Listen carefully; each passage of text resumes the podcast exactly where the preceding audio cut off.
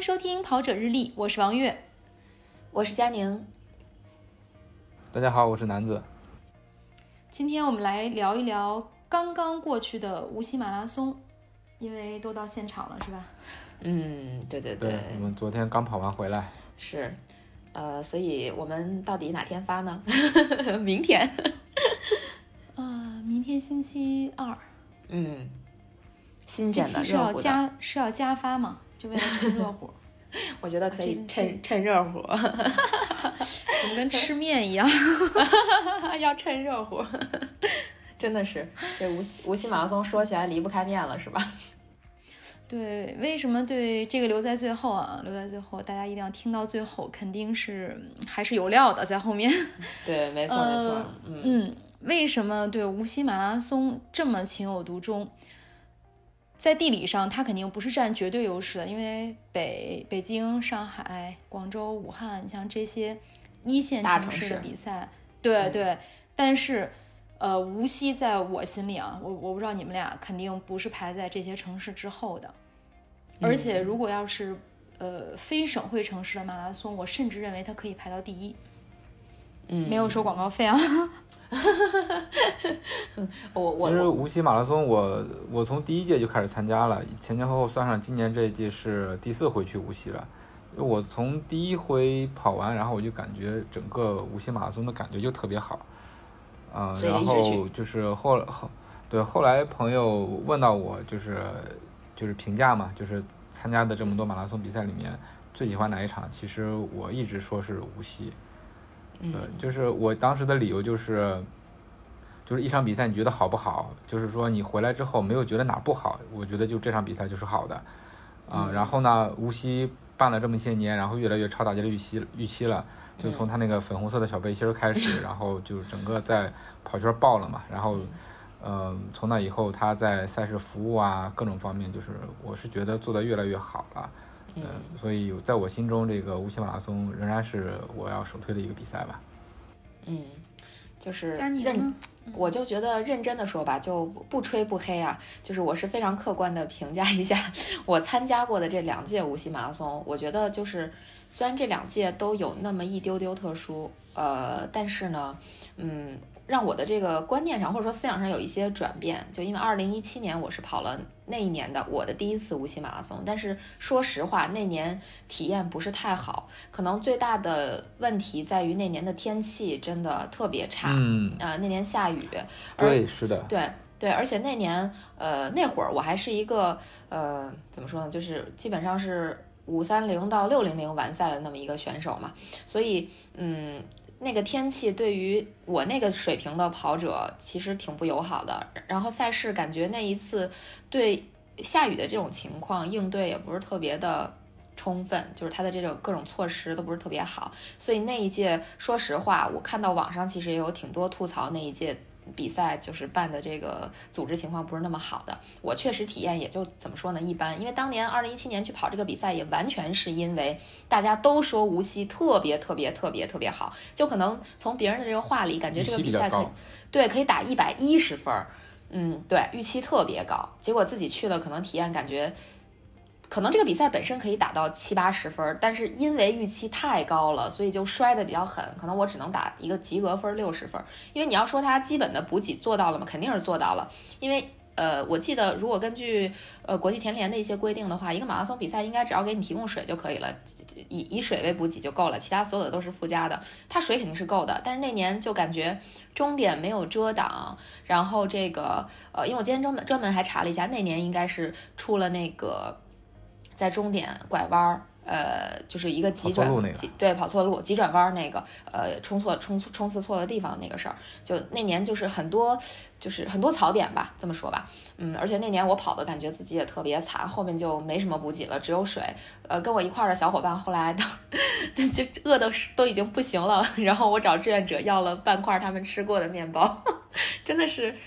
怎么用一个惨字形容都觉得不够，但是今年就觉得，嗯，从领悟开始，就整个流程真的都特别顺畅。虽然今年可能呃比较也比较特殊嘛，就疫情的这一年，呃，领悟的流程有有一个相对来讲比平时要复杂一些，嗯，但是整个流程就感觉不是那么的卡壳，就很流，也很流畅。然后再一个往后比赛什么的，除了呃我我自己犯了一个傻之外，其他的就感觉都挺好的，都还是挺不错的这个比赛。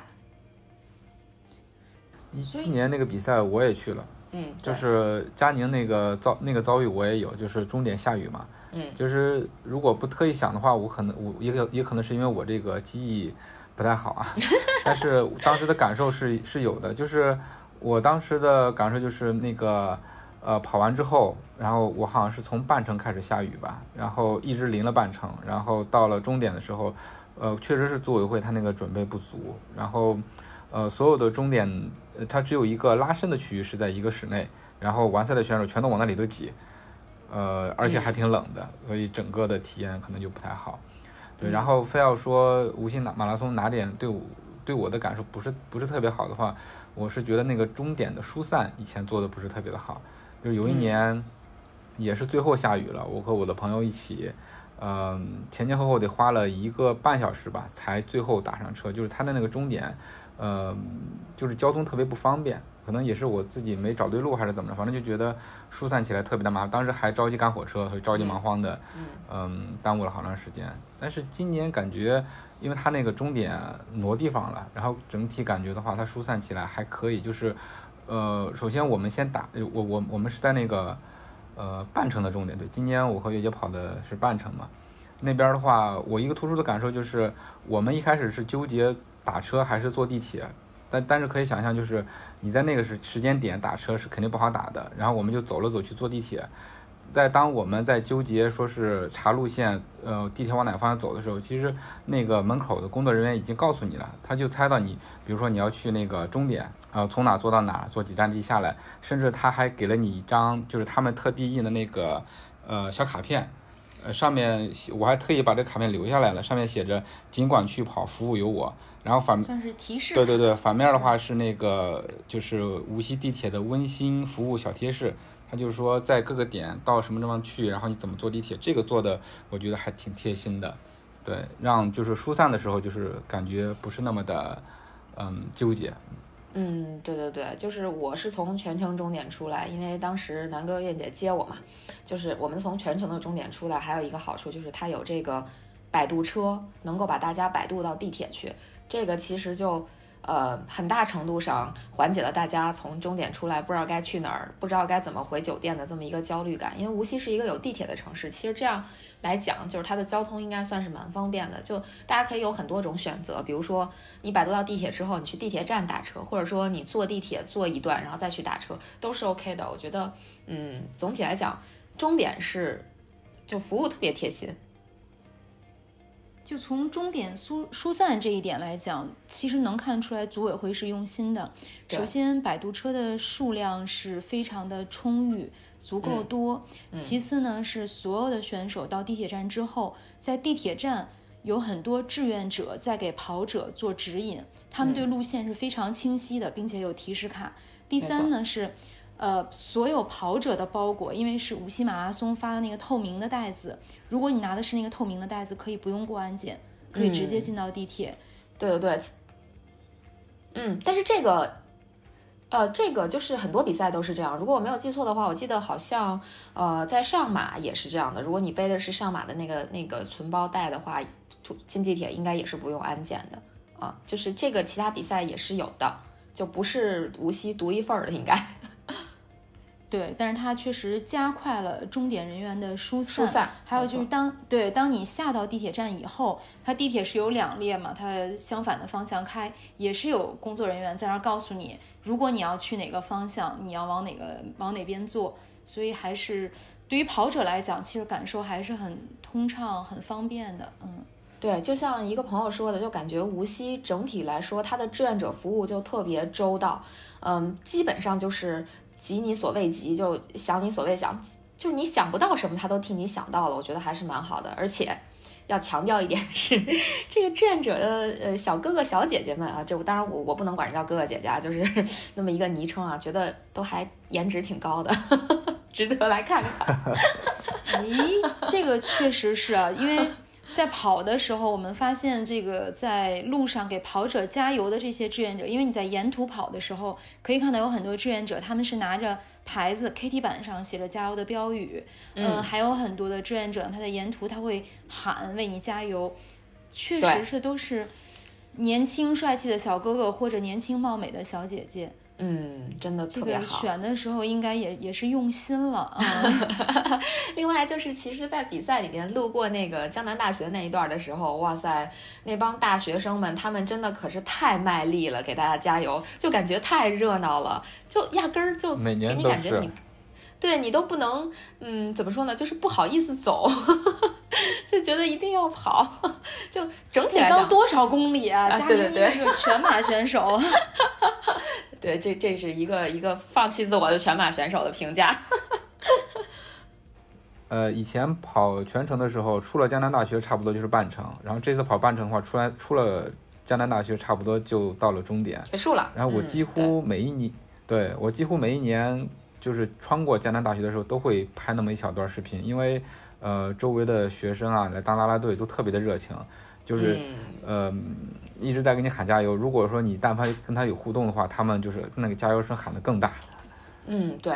而且我不知道，一种，嗯，你们有没有一种感觉，就是我觉得现在的观众真的也越来越专业了。就是我，我这次真的是有看到很多观众会伸手去跟跑者击掌。这个其实是我，我觉得我最近参加的这个国内比赛里面，就我看到觉得比较惊喜的。因为一般我感觉我。大部分参加的是海外比赛，会有这种，就是有很多观众会啊伸出手来跟选手击掌的这种这种鼓励的行为，然后国内就非常少见。但是这次我在赛道边上，其实看到很多人，而且就是甚至还有好多特别小的孩子就站在赛道边给选手加油，喊的还声特大，我就觉得哎，这个文化氛围感觉有了，就是这个这个这个跑者的这个文化感觉有了，就是。还觉得挺欣喜的，在江南大学好像跟选手击掌的这种观众特别的多，嗯，呃，就像刚才佳宁说的这种，一个家庭去旁边观赛的也特别多。七年的养成时间，无锡马拉松和无锡这个城市其实是在相互成就。对我，我也突然，我突然想想到一个小细节，就是我第一次跑无锡的时候。就是我不知道，我不记得跑到什么地方了。然后就有一个观众，他想过马路，然后他当时是被那个警察拦了下来。他当时不理解，就跟警察吵吵起来了，而且声音还挺大的。我当时路过，没有没有没有停下来看嘛。但是我知道他们中间应该是起冲突了。但是我希我想的话，经过这么些年，无锡也办了这么多届，然后大家也知道是怎么回事了，也也慢慢慢的对马拉松有了理解，这种情况应该会越来越少。嗯，对，其实他在赛道上应该是设置了好多穿越点，我不知道你们有没有看到那个牌子，看到了，但是看到了，但是我并没有看到有人穿越，我看到了好多穿越点的孩子，但确实没有看到人穿越，呃。呃，就是我我的意思是没有看到在穿越点有人穿越，但是我确实遇到了三个人，大概两到三个人吧，他们那个直接从赛道里边穿越，但是应该是被志愿者和呃维持秩序的警察，嗯，有有警告他们，大概是这个意思。我觉得就是。总会有不自觉的。对对对对，因为在国外也有这个这个现象，并不是说国内独有的，也不是说咱们咱们中国人素质就差，这个这个完全不是，就是在这这种现象应该是在任何比赛都会有出现，但我觉得我看到的算比较少的，就是就是那么两个吧，应该没有记错的话。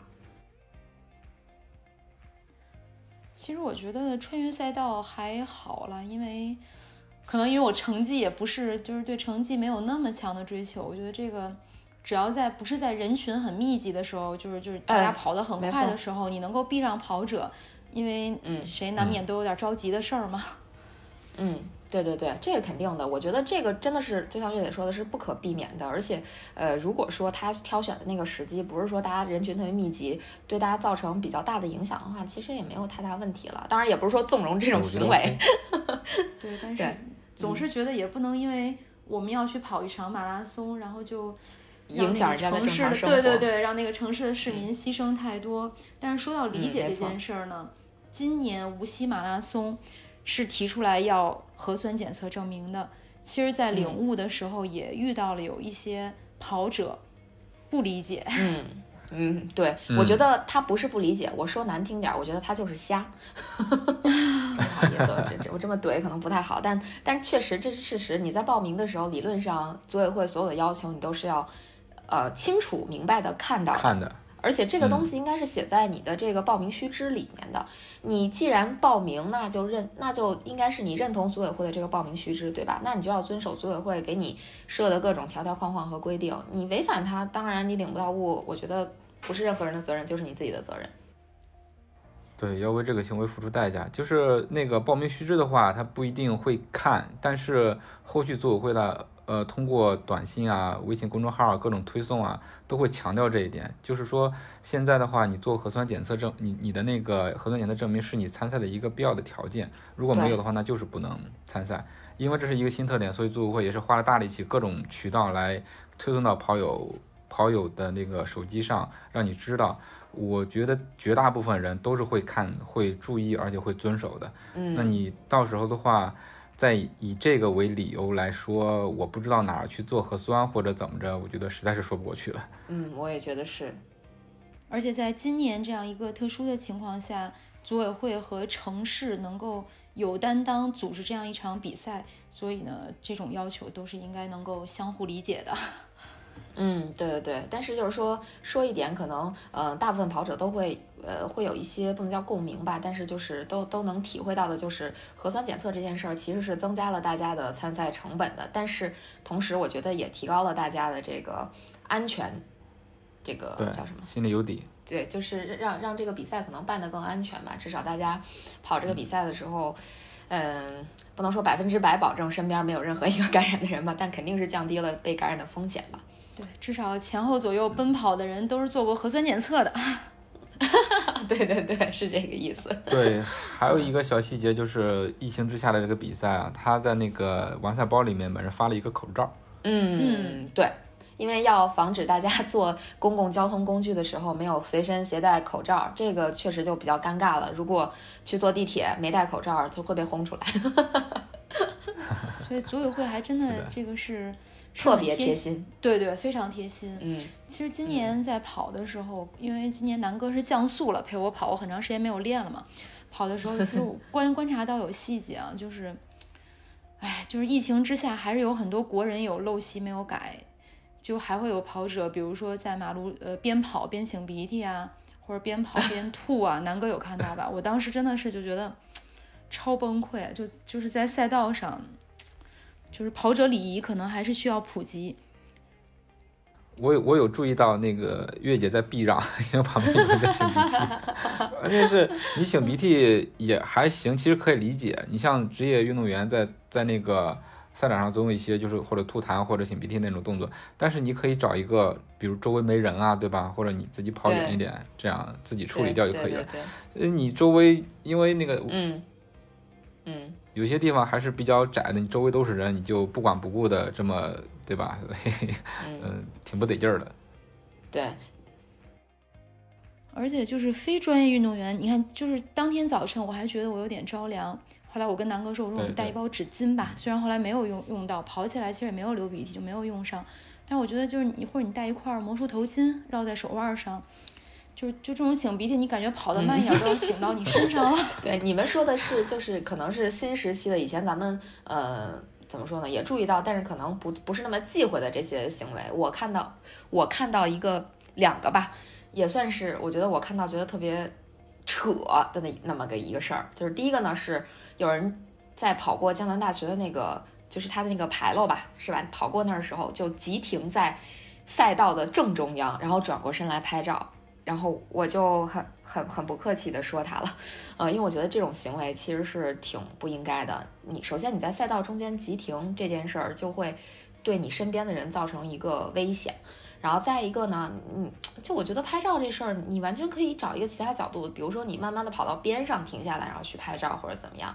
你你你这这样急停，真的会影响到其他人的。万一谁跑这个路线，看到你，你说我是躲还是不躲？而且我躲了你，那我还多跑几米呢，对吧？我就龟毛一点，我就说真的是挺挺讨人厌的这样这种 这种行为。然后还有一个是，呃，因为组委会会提供能量胶的补给嘛，然后我听志愿者一路都在提醒大家说，呃，大家就是尽量你用多少拿多少，不要就拿过量，大概是这么一个提示吧。但是仍然有人，那个时候应该已经都三十三十公里左右了吧，仍然有人。一把搂他大概六七个，然后我前面的一个大哥吧，可能是大哥吧，然后他拿了大概四五个，我就大概眼神比较凶狠的看了他一下，然后他好像是有些不好意思跟我说：“哎呀，薅羊毛嘛。”啊，其实这种行为说实在的，我觉得也挺没意思的，就是。嗯，怎么说呢？这个这个应该还是更多的留给有需要的人吧。就是说的不好听点儿，这个东西应该也是定量的。万一你拿了那么多，后面的人没有了怎么办呢？就我觉得这个也不是特别好。对，因为佳宁可能是全马，差不差不多四小时左右回来。那有很多可能跑五个小时、六个小时的人，他更需要能量胶。其实马拉松比赛现在。技术很先进了，就人脸识别各方面，无锡马拉松又是应用的非常好的，真的是应该给这些人上一上马拉松黑名单。嗯，就不用客气，上照片就可以了。应该多科普科普这个赛道上的礼仪吧，算是礼仪。嗯嗯，因为很多人可能第一次跑，也许他也不知道这个事儿，但是我觉得很多人都是什么情况呢？都是他知道这个礼仪是什么样，但他并不会去遵守。我觉得这个其实挺让人觉得难受的。明明可以大家一起维护好整个比赛嘛，对吧？哎，说到这儿就要夸一夸南哥了，因为南哥这次帮我当司徒，路上又帮我取水。对，呃，我们是坚持把每一杯，首先啊，每一杯取的饮料都喝完。还有就是，呃，在扔这个饮料杯的时候，其实，在马路的右边是我们取水取饮料的地方，然后它有纸箱，你可以把纸杯扔到里面。在左边呢，就是。相当于是两条路的绿化带中间吧，就是不会扔到路上被选手踩到，就是你扔到旁边，然后也有清洁工人在收。但是南哥是绝对不要扔到左边的，就是他宁愿，呃，把水送过来，然后我喝完之后，他再跑回去送到马路右边扔到纸箱里，就是每一个纸杯都扔到纸箱里。我当时就想啊，要是每一个跑者都像南哥这样。都不需要清洁工的，就路上根本不需要，它所有的 对所有的垃圾都在垃圾箱里。对，其实就是这些，确实都是要跟大家去嗯传播一下，传播正能量吧。很多就可能你跑过去的时候已经满地纸杯了，嗯嗯，甚至满地都是樱花那个海绵，嗯，对。但是就是就是这个坚持，就不管你们怎么做，嗯，我一定会把垃圾扔到垃圾箱，嗯。如果每个人最后都能有这么一点坚持，可能就会越来越好。对，而且其实还有，你们有没有看有没有看到赛道上有空的矿泉水瓶？可能有人，比如说他拿了一整瓶，他就把瓶子直接丢在了马路中间。其实这也特别不好，因为很容易让别人就类似于有一个踩球车的动作摔倒。我大概就避让了一两个这种瓶子。但是说实话，我确实有点想想着追求一下成绩，所以就没有没有来得及去把那个东西踢到旁边。不然的话，我觉得我要是再佛系一点，我可能真的就要去把那个瓶子捡起来踢到旁边去了。我只是让开了，感觉还是挺不好意思，没有做好。我们说的这些不太好的行为，不光是无锡马拉松，就是在之前参加的一些比赛里面都会有，对吧？我们要能做的也就是，呃，看到的话就多说一说。让更多的人知道跑步在赛道上的一些礼仪要注意一下。就是这个瓶子这个事儿吧，它不光在路跑、马拉松上会有，就越野比赛也有。就是在山上啊，呃，就很明显的看到，就是当时赛事的补给的那个饮料，有前面人喝了之后就扔在里扔在路上，这个其实很不好。尤其是在越野的时候，你你丢在山野里，这个清理的这个成本更高。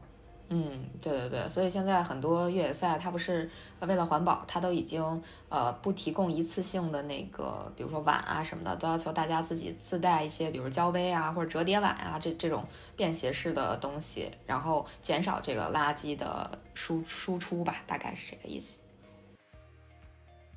对，我们再把这个话题聊回比赛，那无锡这个赛道其实是很容易 PB 的。而且无锡今年还有 PB 山，对对对，其实因为佳宁，你今年是从 F 区出发的嘛，就实际上有很多人都在今年的这场比赛里 PB 了。嗯，而且我不知道 PB 山是不是无锡马拉松的首创，从几年前的那个小粉裙儿，我记我觉得女生你要嗯，我是吧？国内马拉松首创应该是他，嗯。嗯，以我肤肤浅的了解，应该是，就是如果不呃是，欢迎有这个听众朋友给我们指正。啊，月姐会送你一份小礼物。咱们就送今年无锡马拉松的 PB 衫。哎，好对，如果我们在节目中有说的不对的地方，好不好？啊，欢迎大家指正。呃，但是其实我说 PB 这个事儿，我倒觉得不是因为赛道容易 PB，因为我整体下来，包括后来跟朋友们一起对，就大家的这个爬升的数字其实一点儿都不少。那个无锡马拉松的坡还是挺多的，全程啊坡还是。比较多的，只是坡儿比较短，不是那种大长上坡，它就是一个呃小短坡，然后接一个小下坡，就这样的坡是很多的。呃我觉得可能不不下六七个吧，呃，因为我也没具体数啦，嗯，所以你在跑的感觉上，应该不是一路都很平坦的样子。嗯，我觉得 PB 今年很多人 PB 或者说很多人进三，有一个很大的原因，可能是因为今年就之前没有什么特别大的比赛，然后就没有一个规模或者说影响力像无锡一样大的比赛，然后大家都没有集中去关注或者参与。然后这个比赛呢，因为它有足够大的影响力跟规模，所以吸引了很多业余高手或者说业余练得不错的人来参赛。那呃。他们可能一年没比赛了，是吧？憋了一年，忽然跑一个大比赛，那都卯卯足了劲儿，然后就要冲一下，对吧？我我可能是我觉得这个原因会不会更多一点儿呢？嗯，我觉得有这个原因吧。所以说这个无锡是近，应该应该对于我来说是第一场线下吧，但是比赛少，但不代表大家练的少。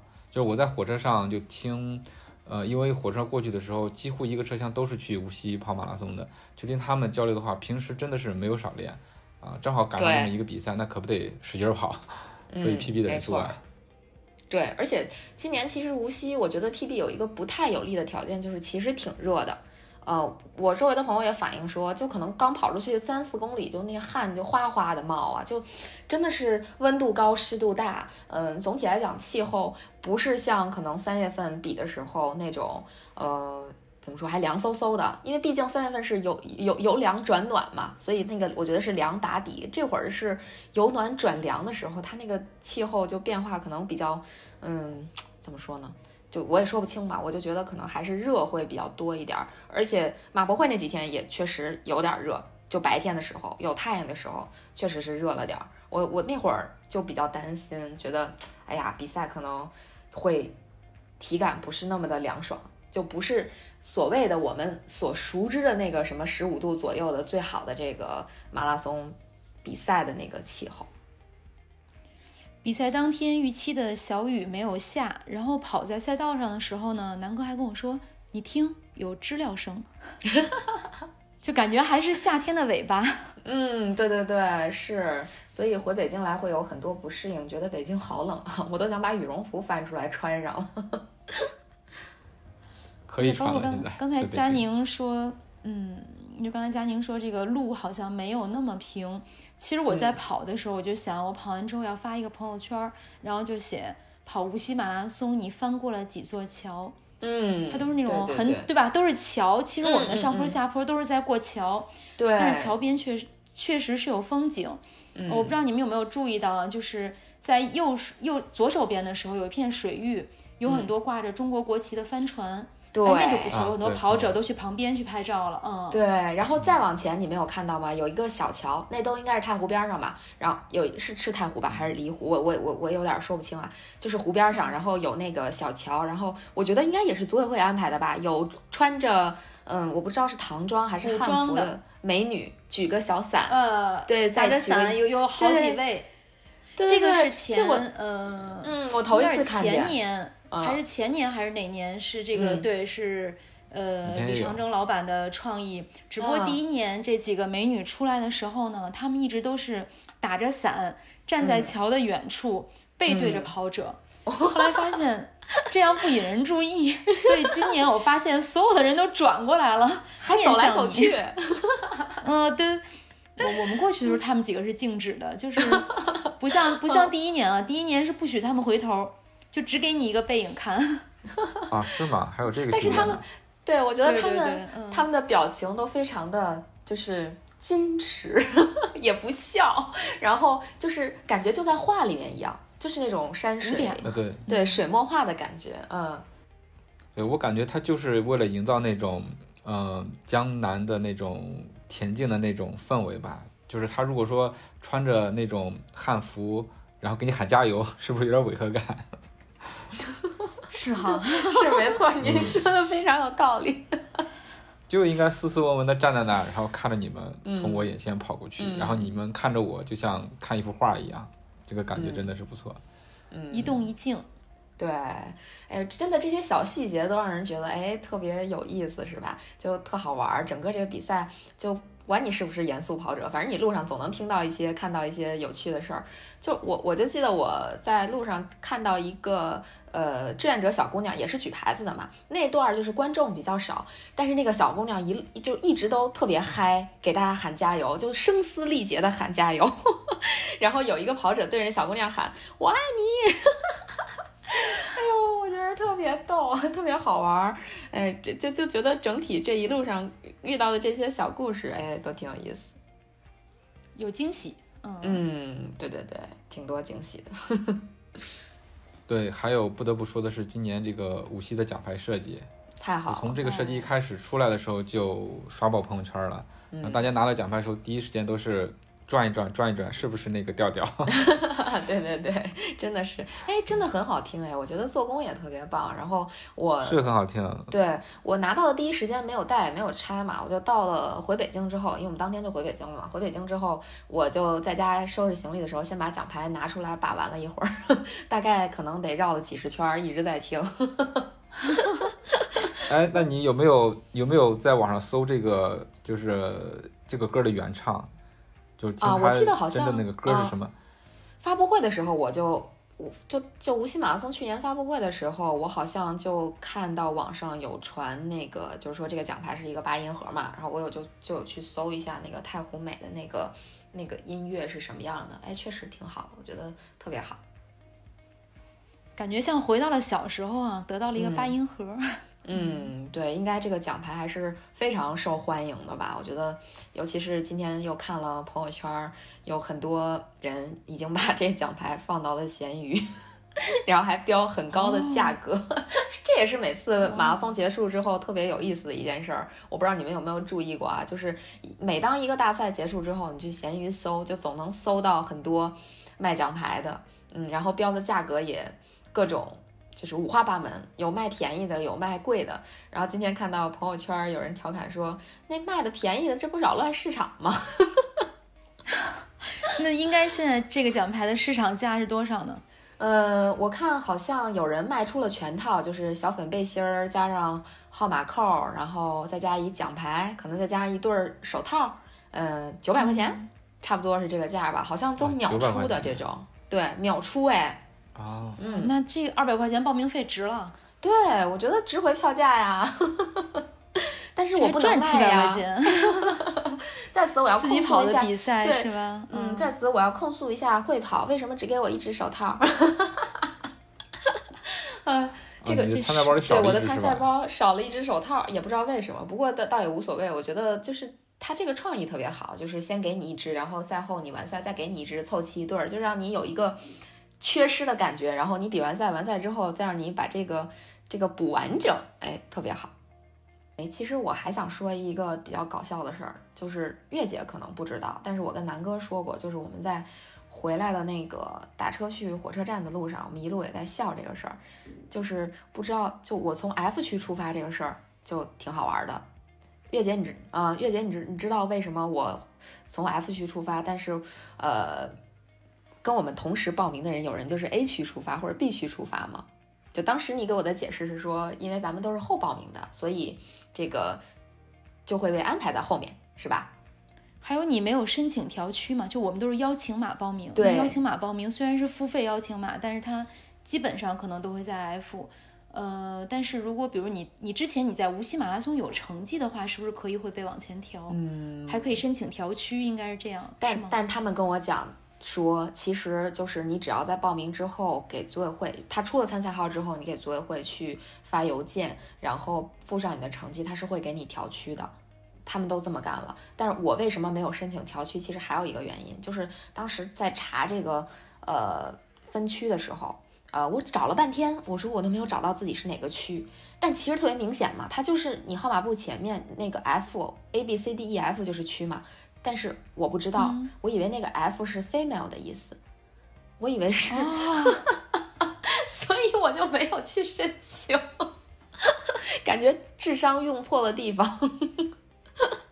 所以英语太好也不是什么好事。这也其实也是个惯例哈。对对对，就是南南哥幸好没有去 M 区。那我对，那我应该怀疑啊，为什么？哎，这个 E 这个 E 代表什么呀？那可能之前，那之前南哥是不是跑无锡马拉松的时候，其实是有成绩记录的？有可能，但是一个是一个是一个不太好的成绩，就一般的成绩。那我也有成绩记录。对我跑无锡成绩都不太好。在这个，嗯嗯，我我不是也有一个五三零的成绩嘛，所以就会被分到 F 区，可能也比较正常吧。所以不能怨任何人，只能怪自己不够聪明，或者说聪明反被聪明误呀。但是我觉得这是两种感受，就是第一种，嗯，其实我很少在最后一个区出发，呃，这次呢也算是深刻体验了一把，呃，基虽然这次我的速度也不是很快。呃，但是呢，因为你在 F 区，你已经在最慢的区了嘛，后面可能就是迷你跑的了。呃，出发你就是一路在超人，一路超人，因为比你，对对对，他比你快的你也超不过，那你就一直在超过这些比你慢的人。呃，这种感受其实也也还行吧，因为如果你站在 A 区的话。那反正像我这种水平，就是一路被超，就是心情是对，它是相反的心情。嗯，对，我就从来没有体验过一路被超。我我我我觉得，就是这次回来之后，好多朋友就说，嗯，如果以后都是最后时刻报名的话，不要去了，超人实在是太费劲了。我现在就是非常有这种，不能说感同身受，就或者不能说赞同，但是我就觉得超人真的挺痛苦的。如果说非要给无锡马拉松这次挑个什么毛病的话，我就是觉得。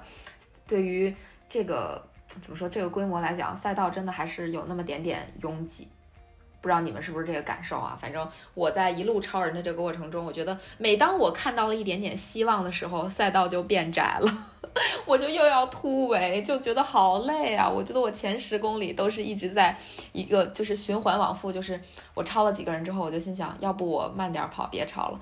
哎，前面好像变宽了，那我再超几个。我刚超几个，刚起点速，又发现，哎，怎么又变窄了？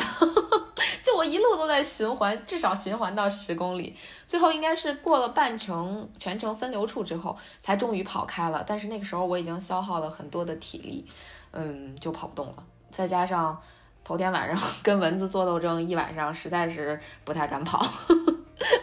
真的是，但是如果你要是在对，如果你在 A 区或者 B 区出发的话，或者在一个你合适的这个配速区域出发的话，可能这种感觉就不会那么明显了。刚才佳宁说，这个无锡现在还有蚊子，所以真的是 夏末的感觉。没错，可能三月份有一个好处就是，至少那会儿蚊子还没苏醒吧，就不不会骚扰到你。但是这个蚊子这事儿，我真的是没有想到。而且最逗的是，就是因为我跟月姐住，然后那个蚊子一直在。折腾我，折腾我一晚上，折腾大概两两三点钟，然后第二天早上起来，我跟朋友讲说，我说我这一晚上都没睡，就是被蚊子折腾的。结果他立马给我发了个截图，是另外几个朋友，他们也跟蚊子战斗了一晚，我就觉得哦，原来我不是一个人。